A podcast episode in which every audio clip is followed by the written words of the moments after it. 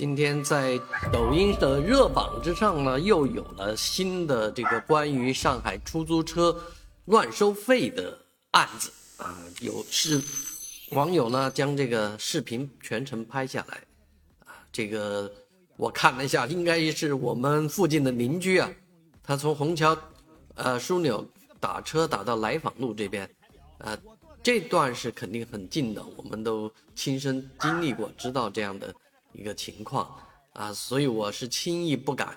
打这个车。但是确实，他打车的时间已经十一点过了啊，非常的晚。那你也只能选择打出租车，排队也不是呃很长。打上之后呢，到了目的地啊，人家要收他七十七块钱，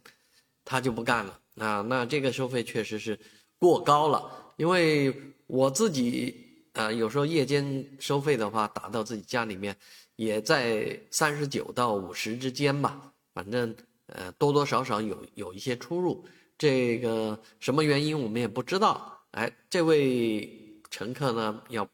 比较的这个愤怒啊，要要求打印这个单子，当然也同时告知这个司机我是全程录像的哦。啊，对方呢说话的口音也不是上海口音呢，呃，但是呃有点害怕啊，反正。不知道使了什么手脚，据说相关这个单位呢已经受理这个事情，呃，要处理这件这个司机了啊。但是我不知道这种事情在上海目前是天天发生呢，还是每个小时都在发生啊？确实是，光是上上到这个媒体上报道的事情就相当的多，尤其是在我的附近，我的邻居里面打车被这个歧视被。被怎么这样那样的很多，包括我自己打了车以后去投诉到平台，平台也无话可说，没有什么进一步的追究的结果来告知你，所以这样的情况在上海目前太多了啊！有什么办法